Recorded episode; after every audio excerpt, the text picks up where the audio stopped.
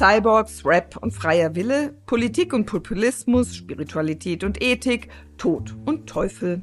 Ein Podcast mit Menschen, die was zu sagen haben. Hier ist Erleuchtung garantiert. Ich bin Dorothea Lüttekens, Religionswissenschaftlerin an der Universität Zürich und heute in einem ausgesprochen ungewöhnlichen Universitätsgebäude, einer sehr eindrücklichen Neurenaissance-Villa aus dem späten 19. Jahrhundert mit unglaublich schönen Stofftapeten. Und ähm, ja, man muss sagen, einigen etwas merkwürdigen aus der Zeit gefallenen Sprüchen, aber darauf kommen wir vielleicht am Ende des Gesprächs nochmal, sonst reden wir nur noch darüber. Äh, naja, und die Decke über mir ist äh, grün, golden. Andi sagte vorhin, der bei uns die Technik ja unterstützt, voll krass. Das kann ich nur so bestätigen. Gebaut ist diese Villa von einem vermögenden Kaufmann, Rudolf Hagmann, und seine letzte Besitzerin, die Lotti Abeck, hat sie dann der Universität geschenkt, unter einer Bedingung, dass hier ein Ethikinstitut eingerichtet wird. Und deshalb sitzt du ja jetzt auch hier, also du, für alle, die zuhören, Professor Michael Kors, Professor für theologische Ethik. Und wir sitzen heute hier, weil du ein extrem spannendes Seminar im Augenblick machst. Ziemlich untypisch. Im Titel, also untypisch zumindest mal bisher für unsere Fakultät. Im Titel taucht als allererstes schon dieses Akronym LGBT, LGBT LGBTQI plus vor lauter Aufregung konnte ich es jetzt gar nicht in einer Reihenfolge richtig sagen. Wie bist du auf dieses Thema gekommen? Und vielleicht können wir dann zwischendurch immer ganz schnell noch versuchen zu formulieren, was die einzelnen Begriffe, mhm. die vielleicht heute auftauchen, eigentlich bedeuten. Also das Thema beschäftigt mich schon eine ganze Weile aus, äh, aus ganz verschiedenen Gründen. Also äh, einmal ist es ein Thema, äh, das innerhalb der Kirchen ähm, lange schon diskutiert wird, zumindest wenn man sich mal die ersten zwei bis drei Buchstaben anguckt, LGB, Lesbian, Gay und Bisexuell. Ähm, also die Frage des Umgangs mit Menschen, die homosexuell oder bisexuell sind, ob äh, und da gibt es ja eine alte, schon sehr lang geführte kirchliche Debatte darüber, äh, soll man die Ehe öffnen für diese Personen. Die Debatte ist im deutschsprachigen Raum, würde ich sagen, inzwischen weitgehend abgeschlossen mit der Folge, dass fast alle evangelischen Kirchen äh, sich dafür geöffnet mhm. haben und äh, für Trauung für gleichgeschlechtliche Paare anbieten. Äh, es gibt ein paar, die es noch nicht machen, sondern die sagen, wir scheiden, unterscheiden ja. das als Segnungsfeier. Und von daher, das Thema beschäftigt mich schon sehr lange. Da bin Aber hat dich das dann als Ethiker also ich meine, mhm. inwiefern ist es eine ethische Frage? Naja, weil es ja um Normen äh, geht, also um Normen von, was sind gute, was sind angemessene Beziehungsformen. Äh, es geht um gesellschaftliche Normen ja. des Zusammenlebens von Menschen. Es geht um gesellschaftliche Institutionen wie mhm. die Ehe, die ja auch immer einen normativen Horizont haben. Und war für dich da immer schon klar, dass du da sehr offen bist und findest, mhm. die Gesellschaft sollte offener sein? Nein, also interessanterweise ist es so, dass ich selber aus ursprünglich aus einer sehr konservativen Haltung daher kam. Mhm das früher in der, noch im Studium sehr, sehr kritisch da war, selber äh, im Studium auch noch zum Teil da sehr stark von evangelikalen Bewegungen geprägt war. Mhm. Und mir im Grunde genommen im Studium und dann im, im Laufe meines theologischen Arbeitens wirklich einen auch für mich auch intellektuellen Weg dahin geebnet habe, zu, zu verstehen und zu der Einsicht zu kommen, dass ich heute eben sage, ja, wir, es ist genau richtig, dass wir das öffnen ähm, und dass auch Menschen, die homosexuell sind, als Ehepaare zusammenleben und dass das auch rechtlich geschützt mhm. ist. Aber das habe ich in der Tat selber nicht immer so gesehen. Das heißt, und da merkst du schon, das Thema mhm. beschäftigt mich wirklich seit meinem Studium. Also wir mhm. haben in der Studienzeit Damals habe ich in Bonn studi angefangen zu studieren. Äh, da kam gab es gerade ein, ein Papier der, der Rheinischen Landeskirche Sexualität und Lebensform, mhm. das hoch kontrovers diskutiert wurde und wir haben uns als Studenten da nächtelang die Köpfe heiß debattiert. Und ich damals noch in einer, wie gesagt, mit einer, mit einer sehr kritischen Position ja. dazu, die ich heute selber kritisch sehe. Ja. Dann kamen natürlich jetzt in den letzten Jahren äh, vermehrt Diskussionen über Fragen von Transidentität, Transgeschlechtlichkeit dazu, die mich dann irgendwann auch persönlich eingeholt haben, äh, als ich dann, wie lange ist es jetzt etwas her, etwas über einem Jahr, vor etwas über einem Jahr erfahren habe, dass unser ältestes Kind transident ist. Ähm, was nochmal eine ganz eigene Herausforderung mhm. ist, damit persönlich konfrontiert zu werden. Aber das Da reagiert der Theologe und Akademiker natürlich auch darauf, indem er sich in dieses Thema wieder nochmal neu akademisch reinstürzt und äh, sich da Fragen stellt. Das ist wahrscheinlich typisch für uns, oder? Also, dass wir als Wissenschaftlerinnen und Wissenschaftler oder eben jetzt schon die Frage, wie ich das korrekt ausdrücke, also als WissenschaftlerInnen immer irgendwie bei sehr persönlichen Sachen auch also einerseits emotional persönlich betroffen sind, gleichzeitig sofort versuchen, das zu reflektieren im Kontext unserer Fächer und im Kontext von dem, wie wir sonst auch denken. Also auf jeden Fall typisch für mich. Äh, ich würde es jetzt noch für, für ich, und kann mir vorstellen, dass es viel, äh, vielen anderen auch so geht, ja. Und du hast nun einen neuen Sohn oder eine neue Tochter? Ja, genau. Ich habe jetzt einen Sohn beziehungsweise ein nicht binäres äh, Kind, äh, das mit männlichen Pronomen angeredet wird. Ja. ja. Vielleicht kannst du ganz kurz da mhm. schon mal erklären, was heißt jetzt nicht binär? Das ist ja mhm. nicht unbedingt deckungsgleich mit Transsexualität oder auch nicht mit Transgender. Also nicht binär heißt, äh, dass jemand sich nicht klar einem der, der dem männlichen oder weiblichen mhm. Geschlechtspol zuordnet, sondern sagt, ich bin irgendwo dazwischen, aber nicht eindeutig zuordnenbar. Ähm, das kann man als eine Form von Transidentität, mhm. würde ich sagen, äh, fassen oder auch als eine eigenständige Form von Geschlechtsidentität. Ähm, und dann ist natürlich immer die, die, die Frage, wie will diese Person angeredet werden? Mhm. Also welche Pronomen? Ist es er, sie äh, oder nochmal ganz anders? Es gibt auch gerade nicht-binäre Personen, die sagen, vermeidet bitte, wenn möglichst mhm. er oder sie, verwendet einfach meinen Vornamen. Und bei unserem Kind ist es so, dass äh, wir ihn als eher anreden, er das auch so will, auch eher einen eher männlichen Namen sich zugelegt mhm. hat, so dass er in der Wahrnehmung auch eher männlich auftritt. Ja. Das ist ja jetzt ein kleiner Teil dieses, also mhm. Lesbian, Gay, LG, Bi war bisexuell, bisexuell. Was ist bisexuell? Ähm, Menschen, die sich zu beiden Geschlechtern hingezogen fühlen, was aber immer noch sozusagen eine Zweigeschlechtlichkeit voraussetzt. Der Begriff ist älter. Ja. Äh, gibt zwei Arten, das Bi zu deuten. Das eine ist eben Menschen, die sich zu männlich und weiblich ja. sexuell angezogen fühlen. Die andere ist zu sagen, äh, das Bi bedeutet äh, die Gleichzeitigkeit von ähm, ich bin gleichzeitig heterosexuell und homosexuell. Also man kann das okay. Bi so oder so mhm. deuten. Ähm, genau, äh, die, die sozusagen etwas neuere Variante, die dann auch Fragen von Transgeschlechtlichkeit oder Genderfluidität berücksichtigt, wäre zum Beispiel pansexuell zu sagen und sagen, ich bin gar nicht auf männlich oder weiblich, sondern mhm. das gesamte Spektrum. Bleibt noch T, Q. Genau, I T steht für Transgender mhm. äh, oder Transidentität.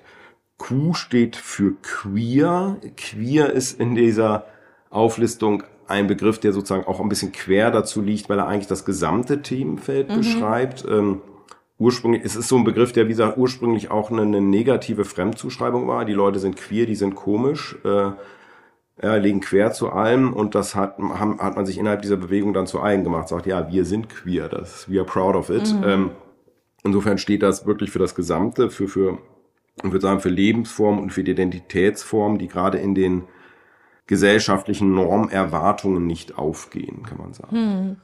Und I steht für intersexuell, was auch wieder ein bisschen quer liegt zu den anderen, weil es äh, auf ein biologisches Phänomen Bezug nimmt zunächst mal. Also ein zunächst mal biologisches Phänomen, nämlich Menschen, die schon biologisch nicht eindeutig einem mhm. Geschlecht zuordnenbar sind. Äh, aufgrund von genetischer Varianz, wenn man den Begriff weiterfasst, äh, fallen da aber auch Fälle drunter von Menschen, die aufgrund von zum Beispiel bestimmten hormonellen ähm, dass sie hormonell anders funktionieren, zum Beispiel genetisch eindeutig Frauen sind, aber äh, männliche Geschlechtsmerkmale ausbilden aufgrund von hormonellen Veränderungen, äh, die aber natürlich veranlagt sind. Und das ist natürlich erstmal ein biologisches Phänomen, das aber natürlich sozusagen, das ist deswegen interessant, weil es von vornherein schon diese Idee einer klaren Zweigeschlechtlichkeit durchbricht. Äh, und man dann daran, glaube ich, auch ganz gut sieht, dass die, die Frage, wie man dann auf so einer biologischen Alternative plötzlich soziale Geschlechtskonstruktionen versucht aufzubauen, wie, sich, wie, wie das dann durcheinander kommt, dieses klare hier Mann, da Frau. Mir ist in der Vorbereitung auch mhm. heute auch das erste Mal, also erschreckenderweise das erste Mal wirklich bewusst geworden, dass auch das biologische Geschlecht mhm. ja in sich gar nicht unbedingt eindeutig im Hinblick auf die Kongruenz oder Nicht-Kongruenz von äußeren und inneren Geschlechtsmerkmalen, von Hormonen, von DNA mhm. und so weiter ist. Also dass da durchaus auch eher verschwimmende oder Graubereiche sein können. Mhm. Also eben eine gewisse Genderfluidität. Auch auf biologischer Ebene. Ja, genau. Also das ist, glaube ich, eine der wichtigen Einsichten der, der, der, der Sexualbiologie der letzten Jahrzehnte, würde ich mal mhm. sagen, dass man äh, erstmal sagen kann, man kann verschiedene Ebenen äh, sozusagen auf biologisch, ne? es gibt die genetische Ebene, äh, Chromosom, die chromosomale Ebene, es gibt dann die, die hormonelle Ebene und es gibt die Ebene der äußeren Ausprägung der Geschlechtsmerkmale. Die Ebenen interagieren miteinander, sie sind aber eben nicht immer kongruent miteinander. Mhm. Und äh, diese nicht kongruenten Fälle sind die, die sozusagen unter diesem Begriff Intersexualität ja. häufig verhandelt werden. Und es ist wirklich eine spannende Frage. Es gibt ja, glaube ich, so ein sehr, sehr, grundlegendes Bedürfnis sehr häufig, dass ich gut nachvollziehen kann. Man sucht irgendwo einen Ankerpunkt. Ja, also wir mhm. hätten gerne, dass das biologische Geschlecht eindeutig ist. Und das ist auch eine nach wie vor verbreitete Auffassung zu sagen, naja, die Leute haben eindeutig einen bestimmten Sex. Mhm. Und da drauf aufgesattelt gibt es dann unterschiedliche soziale Interpretationen von Gender. Ähm, die Schwierigkeit dabei ist natürlich, dass wir die biologischen Phänomene nie irgendwann kulturgeschichtlich losgelöst von den sozialen Konstruktionen von Geschlecht angeguckt haben. Also irgendwann haben wir bestimmte biologische Phänomene mit sozialen Be Genderbegriffen belegt und haben gesagt, das ist mein Mann, das ist eine Frau. Und das heißt, man schleppt, glaube ich, immer schon die gesamte soziale Dimension von Gender auch in mhm. der Biologie letztlich mit, auch wenn man versucht, sie zurückzudrängen und sich sehr an die biologischen Fakten zu halten. Allein, dass man dafür Alltagsbegriffe verwendet, wie Mann, männlich, weiblich, ja. ähm, zeigt, da ist ein Brückenschlag immer schon da. Und es ist sozusagen nie klar, was ist eigentlich das pure biologische, ähm, dass das irgendwo ist, muss man nicht mal in Frage stellen. Aber wer von uns hat sozusagen den Zugang dazu äh, jenseits von sozialen Geschlechtskategorien? Meinst du, dass dieses Bedürfnis, Dinge klar einordnen zu können, dass das mit ein Grund dafür ist, dass für viele äh, die Identität oder der, der Anspruch, die Selbstbeschreibung als Transgender, also mhm. als ein eben Mann sein, obwohl ich zunächst mal einen weiblichen Körper von außen gesehen jedenfalls habe und umgekehrt, dass das so kritisch gesehen wird bis hin zu vehement abgelehnt wird? Scheint Menschen mhm. ja irgendwie zu bedrohen. Ja, ja, also es, man merkt, dass das Thema unglaublich emotionalisiert, dass es da äh, auch heftige Debatten äh, drum gibt. Und ich denke, nachher ein Grund ist, dass natürlich damit eine soziale und zwar eine normative Ordnung durcheinander kommt, die wir alle gewohnt sind. Ich bin noch so aufgewachsen und du wahrscheinlich auch. Für die meisten von uns ist es relativ selbstverständlich. Ich wurde als Mann geboren. Ich habe nie an meiner Geschlechtsidentität gezweifelt. Und ich kann es mir auch nicht wirklich vorstellen, was das heißt, mit meiner Geschlechtsidentität, mhm. meiner körperlichen Identität äh, nicht kongruent zu sein. Ähm, ja. Und das ist, glaube ich, eines der Probleme, dass ich, die allermeisten Menschen diese Erfahrung gar nicht haben und es deswegen nicht nachvollziehen können. Ähm, das war für mich, äh, also auch in den Gesprächen mit meinem Sohn, für mich ein ganz wichtiger mhm. Punkt, so, so wahrzunehmen, was das eine ganz andere eigene Form der Selbsterfahrung, der, der Erfahrung des eigenen Körpers ist, die mir völlig fremd ist und das macht es natürlich schwierig, sich in sowas überhaupt mhm. hineinzuversetzen, sich vorzustellen, dass es sowas gibt, ist für viele Menschen wahrscheinlich einfach und erstmal nachvollziehbar jenseits des Horizont des Vorstellbaren. Ja. Und dann äh, kriegt das Ganze so einen Zug, dass man sagt, ja, jetzt sucht sich ja sucht sich jetzt jeder aus, was er ist. Ne? Mhm. Und ähm, ich glaube, für mich ist ein wichtiger Punkt, das ist ein Framing, das problematisch ist, weil für die Menschen, die es betrifft, die suchen sich das ja gerade nicht aus. Und dadurch wird es dann auch so willkürlich, oder? Ja, also es kriegt dann so den Hauch des Willkürlichen nach dem Motto, kann jetzt jeder sich einfach ja. irgendein Geschlecht aussuchen. Und äh, auf der legislativen Ebene mag das so wirken, wenn man mhm. jetzt sagt, wir führen ein Gesetz ein, das es erlaubt, ohne großen mhm. Aufwand seine Geschlechtsidentität äh, zum Beispiel rechtlich ändern mhm. zu lassen. Dass das aber sozusagen auf der Ebene des Erlebens der Person eben mitnichten einfach eine, eine Entscheidung ist nach dem Motto, ich entscheide mich jetzt mal so, sondern dass das für die ja eben eher die Erfahrung ist, ich erlebe das das Geschlecht, das mir von außen, von allen um mich herum zugewiesen wird, dass ich damit wirklich nicht leben kann. Und das ist jetzt mhm. nicht nur so dahergesagt, sondern das ist ja wirklich auch die Erfahrung, die Suizidalitätsrate unter Menschen, äh, die transident sind, ist sehr hoch und das hat ähm, natürlich auch was mit Nicht-Akzeptanz zu tun. Ja, ähm, für die meisten von ihnen, das ist ein enorm psychisch belastender Prozess. Also der Prozess, das selber wahrzunehmen, häufig schon als Kind. Genau. Und dann wahrscheinlich in der Pubertät nochmal besonders heftig damit konfrontiert zu sein. Genau, also damit konfrontiert zu sein, das an sich selber wahrzunehmen, ja. ist sicher schon, ist, ist schon eine Belastung. Und es wird natürlich umso belastender, je stärker von außen, würde ich sagen, ein sozialer Druck da ist, der das nicht anerkennt. Mhm. Ja, also äh, wenn Kinder in Familien aufwachsen, äh, die mit ihrer Geschlechts, ihrer, ihrem zugewiesenen Geschlecht nicht merken, ich kann damit nicht leben und ständig aber merken, wenn ich Angst davor haben mhm. müssen, das zum Beispiel auszusagen, das zu äußern, wächst natürlich der psychische Druck immens.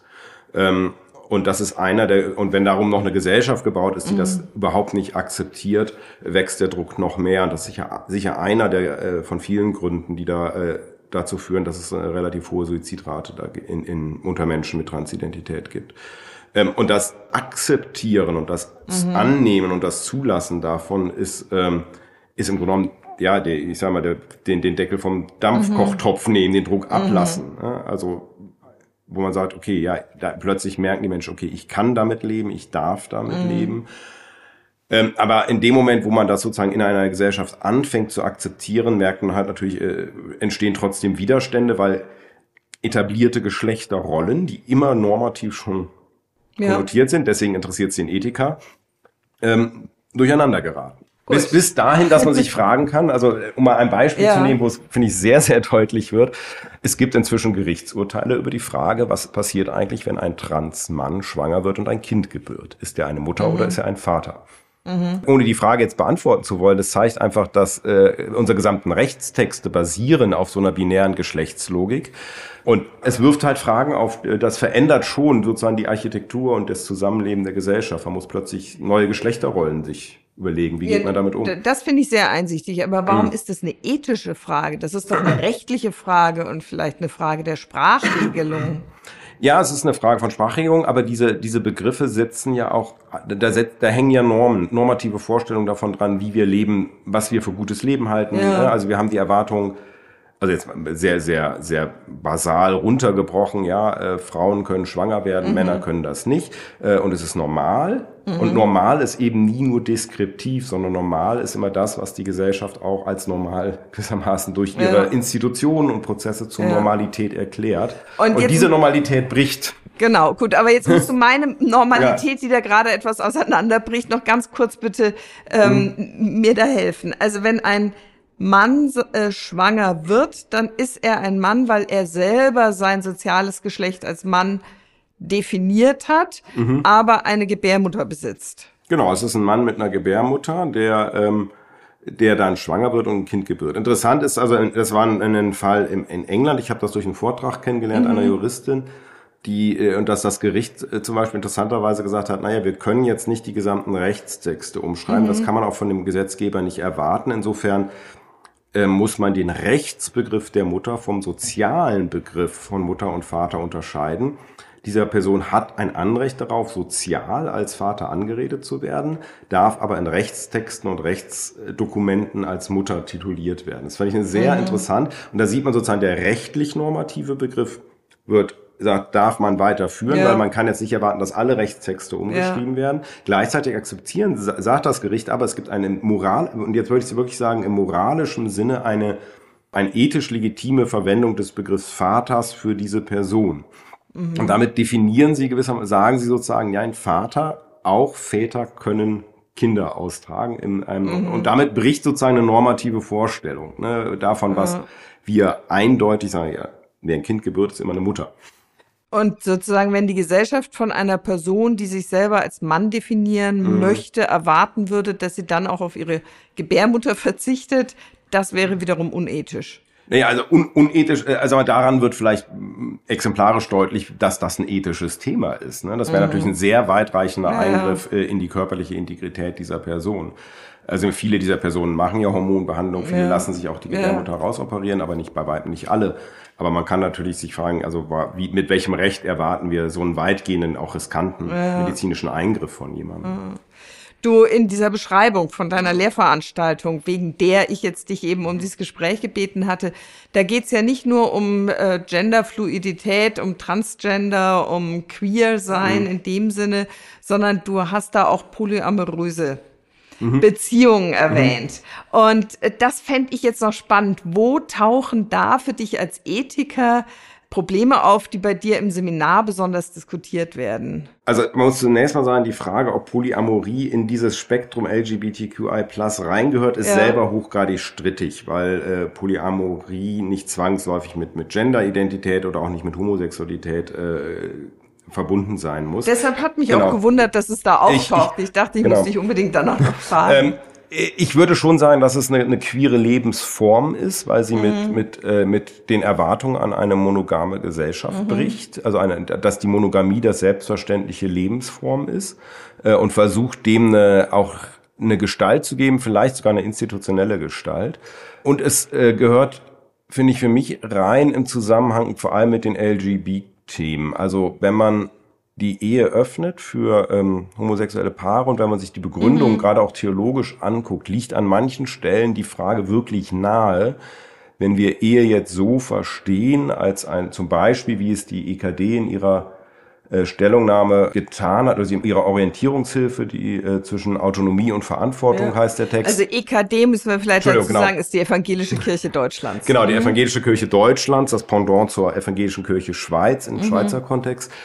Und die EKD hat vor einigen Jahren eine sehr kontrovers öffentlich auch mhm. wirklich intensiv diskutierte Orientierungshilfe veröffentlicht zur Frage Familie, Ehe und da geht's auch ums Thema Homosexualität unter anderem. Ähm, und die definieren Ehe als letztlich als eine Lebensform von verantwortlicher, verlässlicher Beziehung, wo Menschen miteinander dauerhaft Beziehungen eingehen.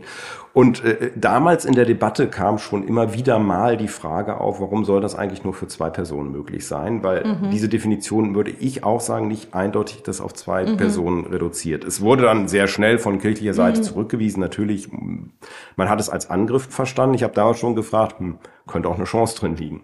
Mhm. Äh, und es gibt dann einige Debatten darum, die daran anknüpfen. Ich bin auf das Thema durch persönliche Kontakte gestoßen, als einen, guten Freund, einen sehr auch sehr christlich überzeugten mhm. Freund, mhm. äh, der so lebt. Äh, was sozusagen bei mir als Theologen natürlich sofort die Reflexionsfrage auslöst, wie geht man damit um? Und das gehört sozusagen für mich in die Frage veränderte Beziehungsformen und äh, gerade mit Blick auf diese ganzen Themenfeld, äh, und das würde ich jetzt eben zusammennehmen, äh, lesbische Beziehungen, homosexuelle Beziehungen, Bisexualität und eben auch Polyamorie ist das verbindende Moment die Frage, was heißt eigentlich Ehe als gesellschaftliche Institution? Ähm, wie verstehen wir das? Äh, wie weit öffnen wir das? Wie verändert mhm. sich diese Institution in unserer Gesellschaft? Und deswegen habe ich es mit reingenommen als einen Themenblock sozusagen in Fortführung jetzt dieser Fragen von, äh, von Ehe und, äh, und Homosexualität. Die Frage, wenn wir Ehe, die Institution sich verändert, kann sie sich auch für sowas öffnen? Oder ähm, ist das völlig undenkbar? Welchen Status hat eigentlich in unserer Gesellschaft heute noch Monogamie? Ähm, wir sind es sehr gewohnt, Christentum und Monogamie ne, waren über Jahrtausende sozusagen ein und dasselbe, aber. Ja, äh, ist ja häufig auch ein Abgrenzungsmerkmal, gerade ja. gegenüber das, was dem Islam vorgeworfen wird. Also jetzt Beispiel. in unserer Gesellschaft immer der Vorwurf, ja, da dürfen die Männer drei oder gar vier Frauen haben. Mhm.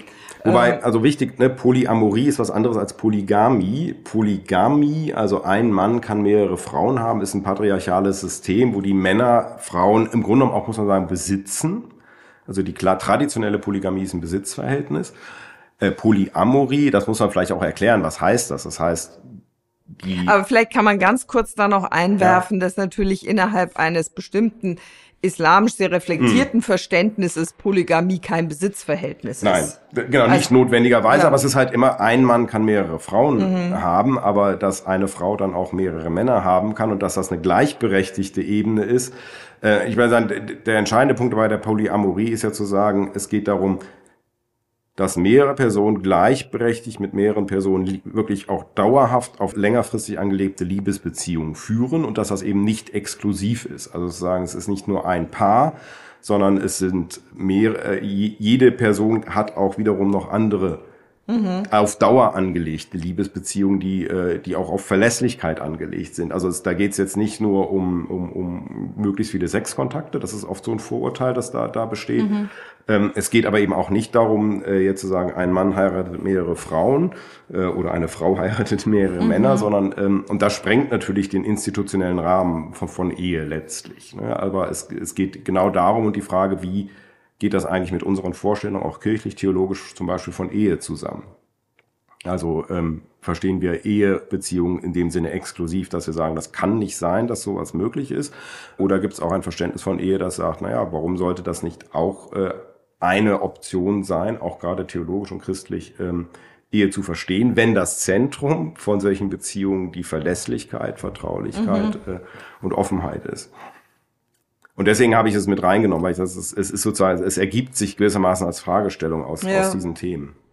Was würdest du denn, also wenn wir jetzt wieder nochmal mhm. zurückkommen mhm. zu dieser Frage von Transgender-Identität und der Erfahrung und den Weg dahin, das für sich und für die Familie, für den Freundeskreis auch so sagen zu können.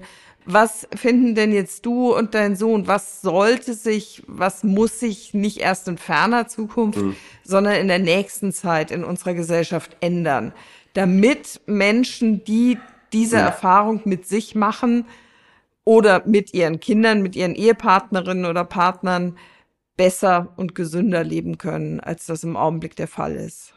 Ja, also ich glaube, es wäre wirklich wichtig, dass die Möglichkeit, auf der rechtlichen Ebene, glaube ich, die Möglichkeit sozusagen in diese anzuerkennen, dass es mehr als Mann und Frau gibt äh, und dass es die Möglichkeit auch gibt, äh, das rechtlich verbindlich ändern zu lassen weil das, das hat relativ, und das, und das auf eine Art und Weise zu tun, die nicht gleich wieder, ähm, ja, demütigend ist. Also es ist, äh, gibt, also in Deutschland ist es momentan so, dass man sehr viele man muss dann zu bestimmten Psychologen, die dafür mhm. ausgewiesen sind. Man muss eine Reihe von, von Gesprächen über sich ergehen lassen.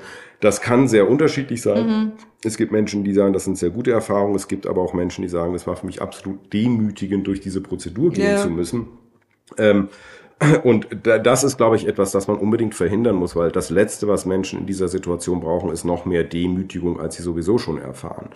Äh, deswegen bin ich inzwischen sehr dafür zu sagen, wir brauchen ein relativ einfaches Verfahren. Wir brauchen gleichzeitig, und das ist sozusagen die Schwierigkeit, ein Verfahren, das nicht einfach in eine Beliebigkeit abrutscht. Mhm. Ne? Ähm, weil es gibt dann natürlich auch die Leute, es gab jetzt einen Fall, wo einen, äh, in, in Deutschland äh, ein, ein grünen Politiker, ein Mann, der gesagt hat, ich, ich bin jetzt eine Frau vor einem ganz konkreten Hintergrund. In Deutschland ist es so, dass bei den Grünen jeder zweite Listenplatz ja. bei der Wahl weiblich besetzt sein muss. Und er hat gesagt, und zwar immer die Ungeraden, mhm. und er hat gesagt, ja, ich bin jetzt eine Frau. Äh, genau, und da für muss, einen Tag der genau, Wahl.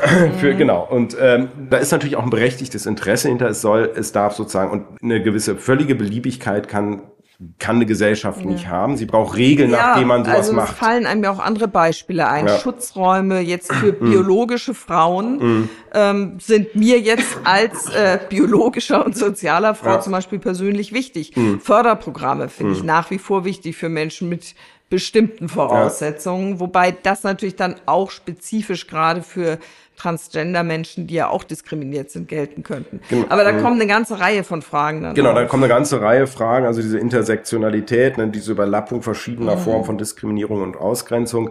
Und dann werden halt manche Themen natürlich enorm äh, gepusht und diskutiert. Also die Frage, dürfen Trans Frauen jetzt auch auf Frauentoiletten und äh, ist das eine Bedrohung für Frauen? Ähm, wo ich sage, also ich meine, ich kann die Logik der Frage nachvollziehen, ob das nun wirklich die gesellschaftlich zentral relevante Frage ist, weil äh, dass es da Fälle von Belästigung gegeben hat, das äh, reduziert sich wirklich auf ein, weiß ich, kaum zählbares Minimum. Ja. Ähm, da ist die Gefahr, die von den klassisch biologischen Männern ausgeht, immer noch die größere.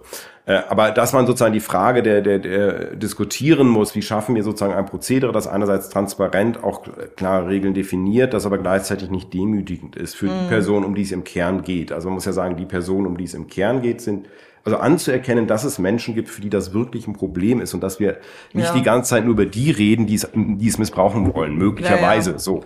Gut, das ne? ist aber ja in vielen genau. gesellschaftlichen genau. Bereichen so. Man redet dann über die schwarzen Schafe und versucht damit dann gleich alles vom Tisch zu genau. Genau, und, und da müssen wir irgendwie auch einen Modus der Diskussion finden, der, glaube ich, versucht, das zu vermeiden. Äh, und ich denke eben äh, Form auch der rechtlichen Anerkennung dieser Existenzform, sage ich mal, äh, eine Transperson zu sein, die, die wären dringend nötig. Mhm. Du, wir sind längst über unsere Zeit hinausgeschossen. Wir haben ja im Vorgespräch schon überlegt, dass ich mir wünschen würde, und ich hoffe, das gelingt bald, dass ich einen weiteren Podcast nochmal machen kann mit Menschen, die selber jetzt persönlich davon betroffen sind. Also nicht nur familiär oder im Freundeskreis, sondern sozusagen biologisch betroffen sind davon Das äh, werden wir tun. Und übrigens, alle, die zuhören, wenn Sie bei uns auf unserem neuen Instagram-Account sind, schauen, folgen, dann werden Sie darüber natürlich informiert. Genauso kriegen Sie da weitere Hintergrundinformationen mitgeliefert. In den Show Notes von dieser Sendung werden wir außerdem noch Links zur Verfügung stellen für Menschen, die selber in dieser Situation, also oder in diesem Feld für sich in existenziellen Fragen stehen, um dort Unterstützung bekommen zu können. Wir sind jetzt nämlich bei diesem Gespräch am Ende angelangt. Ich möchte nur sehr gerne, Michael, ich hoffe, das ist in Ordnung, diesen Text, der hier über deinem Schreibtisch an der Wand prangt, äh, vorlesen. Den hat nicht Michael Kors da angebracht, sondern das ist noch gehört zur Originalausstattung dieser Villa. Menschliches Denken ist nur Verblendung. Göttliches Lenken führt zur Vollendung. Michael, ein Satz dazu. Ich bin noch nicht dazu gekommen, mir ein Tuch zu kaufen, um diesen Text abzuhängen. ja, für dich als Wissenschaftler und Theologen ist es natürlich fatal. Menschliches Denken ist nur Verblendung. Sehen wir beides nicht so. Vielen Dank fürs gemeinsame Gespräch hier. Und ähm, ich glaube, wir alle müssen weiter über diese Themen nachdenken und es ist eine Ausrede zu sagen, das sind nur wenige Menschen in der Gesellschaft, die davon betroffen sind.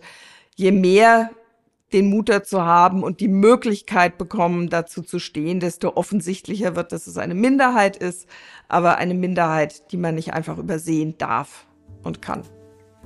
Das war der Podcast der Theologischen Fakultät der Universität Zürich und wir freuen uns, wenn Sie uns folgen. Wir freuen uns auch, wenn Sie uns auf Instagram folgen. Den Titel oder den, der Account, den finden Sie bei Erleuchtung Underline garantiert.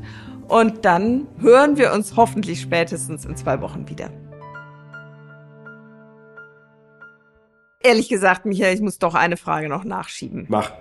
Also, so mittel bis äh, mäßig bibelfest weiß mhm. ja nur jeder Mensch, dass Gott in der Schöpfungsgeschichte einen Mann und eine Frau äh, geschaffen hat. Also er schuf sie als Mann und Frau. Mhm. Was bitte machst du jetzt mit dieser Bibelstelle und anderen ja, ja. angesichts deiner äußerst offenen äh, Haltung gegenüber dieser Genderfluidität? Also interessant ist ja erstmal im Hebräischen steht da Adam und Adama und Adam heißt erstmal Mensch. Also er schafft einen Mensch und er schafft eine Menschin.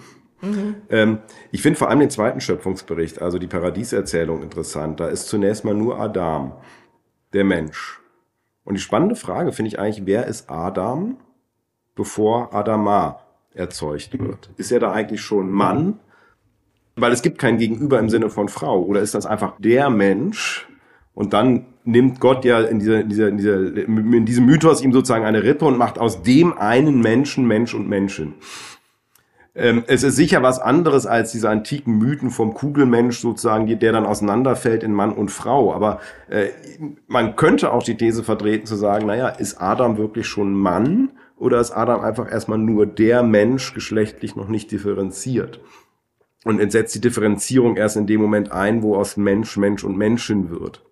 Das ist ein, ein interessanter Gedanke. Das andere, was ich total spannend finde, ist, dass ich sagen würde, wir haben in der, immer schon in der Geschichte der Theologie die Vorstellung einer Person gehabt, die nicht in den Geschlechtskategorien aufgeht. Gott wurde immer personal verstanden und die Theologen waren sich immer klar, Gott ist nicht männlich oder weiblich. Also man könnte sagen, die Vorstellung einer nicht binär geschlechtlichen Person hat es immer schon gegeben. Sie war halt immer die göttliche Person, aber sie ist uns eigentlich gar nicht fremd. Wir fangen mhm. jetzt sozusagen an zu verstehen, dass es vielleicht auch Menschen gibt, die nicht in dieser geschlechtlichen Binarität aufgehen. Aber das heißt, diese Idee, dass, dass, ja. dass, dass Personen immer geschlechtlich kodiert sein müssen, auch Engel wurden in der Regel übrigens nicht geschlechtlich ja. gedacht. Also es hat immer schon die Vorstellung von Nichtgeschlechtlichkeit gegeben. Und es hat ähm, bis, ins neun, bis ins 18., 19. Jahrhundert hinein auch eine relativ selbstverständliche Akzeptanz von Menschen an, mit anderen geschlechtlichen Variationen, auch gesellschaftlich so, gegeben. Auch also im auch, christlichen auch, auch Abendland. Im christlichen Abendland ja. Also ich kenne das aus islamischen Gesellschaften. Mhm. Aber mir war nicht klar, dass das ähm, sozusagen in Anführungsstrichen auch bei uns so der Fall war. Aber hättest du dann die kühne These, dass äh, die Menschen, die diesen Mythos, diesen Schöpfungsmythos entwickelt haben, mhm. von Adam, der als Mensch weder weiblich noch männlich ist, dass die damals schon dieses Wissen hatten, dass es da nicht nur diese ganz klare Binarität gibt? Oder würdest du eher sagen, du möchtest dir gerne als Theologe 2023 das zunutze machen und sagen, schaut mal, wir können unsere Mythen und Texte heute auch so verstehen? Also äh, es ist zunächst mal sicher letzteres, weil ich bin jetzt auch nicht der Historiker und der Exeget, der das historisch untersuchen kann. Ich finde spannend, äh, allerdings ist es schon eine spannende Frage, wie sehr wir, wenn wir solche Texte lesen, nicht auch unsere Kategorien von binärer Geschlechtlichkeit mhm. in Texte immer schon eintragen. Bis hin in, äh, zu biologischen, evolutionsbiologischen Forschung gibt es inzwischen ja Debatten darüber, ob nicht bestimmte Forschung, auch historische wie auch evolutionsbiologische, viel zu stark von dieser äh, traditionell im, im 18., 19. Jahrhundert entstehenden ganz klaren Bipolarität der Geschlechter ausgehen und deswegen bestimmte Phänomene gar nicht mehr wahrnehmen. Mhm. Also ich mhm. würde äh, so würde ich mal sagen, also erstmal ist es natürlich ein hermeneutischer Griff zu sagen, also ich finde, der Text hat ein Potenzial, so gelesen zu werden äh, ob er historisch von den Autoren, die an der Entstehung dieses Textes beteiligt waren, das ist ja wahrscheinlich auch nicht nur ein Autor, äh, so gemeint war, bin ich sowieso eher zurückhaltend, ob man das überhaupt sinnvoll herausfinden kann. Mhm. Aber ich, da würde ich eher sagen, naja, man sollte zumindest in Betracht ziehen, dass das vielleicht auch eine Deutungsmöglichkeit ist. Ähm, und dann muss man natürlich historisch gucken. Ja. Aber es gibt natürlich historische Analogien. Ne? Also mhm. die, diese antiken Mythen vom Kugelmenschen sind genau solche. Vielleicht kannst du zum allerletzten Abschluss noch ganz kurz uns vom Kugelmensch erzählen. Ja, das, also ich, ich kenne, man, man kennt es vor allem von Platon äh, im Symposion. Da gibt es einen äh, Redner, der diesen, diesen Mythos aufruft, dass der Mensch ursprünglich eine Kugel war aus zwei Hälften, in der sozusagen nicht männlich und weiblich differenziert wurde und sie wurden dann auseinandergerissen und deswegen suchen die Hälften einander. Mhm. Ist natürlich auch ganz klar in so einem bipolaren Geschlechterverhältnis gedacht. Mann und Frau ziehen einander an und das Ziel des Menschen ist dann sozusagen das, die andere Hälfte zu finden. Das ist interessanterweise, sind das ja Redewendungen, die wir bis heute verwenden und die alle sehr stark auf monogame Beziehungen mhm. ausgerichtet sind und sehr stark auf männlich-weiblich aber die in ihrem Ursprung eben die Figur einer äh, eben dass der Mensch gerade nicht geschlechtlich differenziert mhm. war, in einem Urzustand, einem mythischen. Und die Hoffnung wäre sozusagen heute noch mehr äh, verstehen zu können und auch zulassen zu können, dass diese Undifferenziertheit dann vielleicht oder nicht vielleicht, sondern sicher geführt hat in fluide Differenzierungen, die nicht so klar binär sind, dass das einfach ein zu vereinfachtendes Denken ist, was in bestimmten Kulturen so stark nie betont wurde und was aber möglicherweise auch historisch gesehen gar nicht unbedingt immer so gesehen worden ist und von uns jetzt viel zu stark hineinprojiziert wird. Ja, genau. Damit können wir jetzt doch gut schließen, oder? Also Andi nickt, der ist zufrieden. Ähm, ich bin noch die Frage zur Bibel losgeworden. Jetzt ist der Theologe auch noch mal zu Wort gekommen. Vielen Dank.